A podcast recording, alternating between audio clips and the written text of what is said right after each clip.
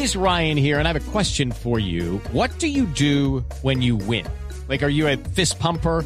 A woohooer, a hand clapper, a high fiver. I kind of like the high five, but if you want to hone in on those winning moves, check out Chumba Casino. At chumbacasino.com, choose from hundreds of social casino style games for your chance to redeem serious cash prizes. There are new game releases weekly, plus free daily bonuses. So don't wait. Start having the most fun ever at chumbacasino.com. No purchase necessary. BGW. Void were prohibited by law. See terms and conditions. 18 plus. Momento para nuestra sección. Por algo será. Don Álvaro Forero, enfrentamiento entre el gobierno y las Naciones Unidas por proceso de paz. Hoy le respondió duro el gobierno a la ONU. ¿Es grave? ¿Quién tiene la razón, Álvaro? El enfrentamiento por carta entre la misión de Naciones Unidas para el proceso de paz y el gobierno es por una parte innecesaria, pero por la otra normal.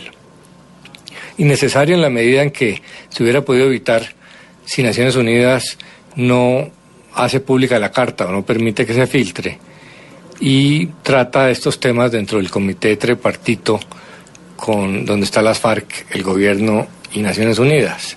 Para eso es.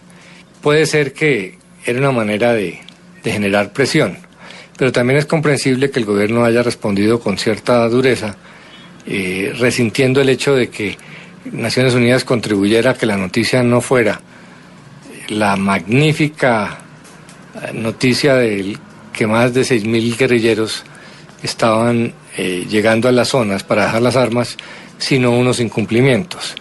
Y sobre todo que se permitiera poner en duda el cronograma de dejación de armas, eh, porque eso sería un incumplimiento mayor.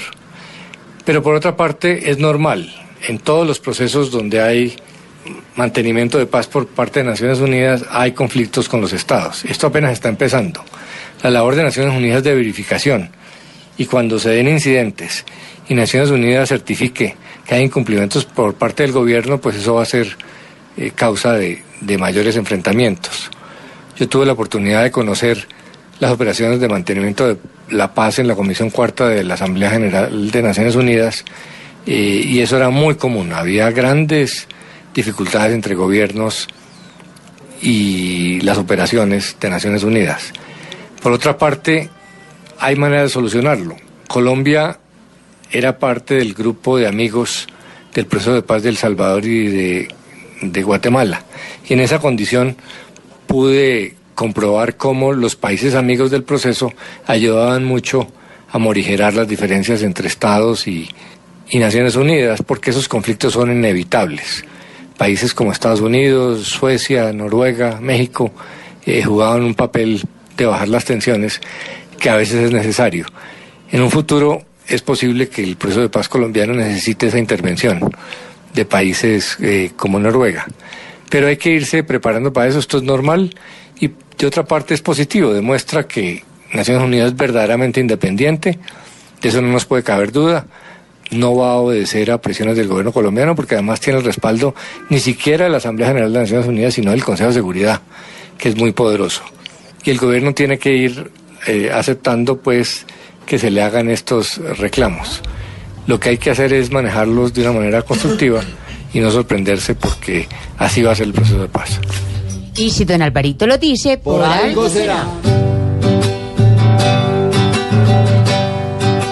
Saben que es que a la ONU en vez de vigilar le gusta es bailar. Y eso pasa porque aquella carta decidió mostrar y sin avisar.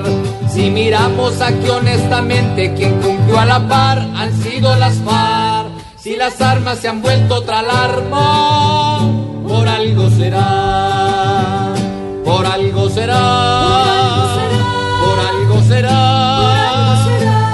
Si entre ellos juegan cara y sello, por algo será.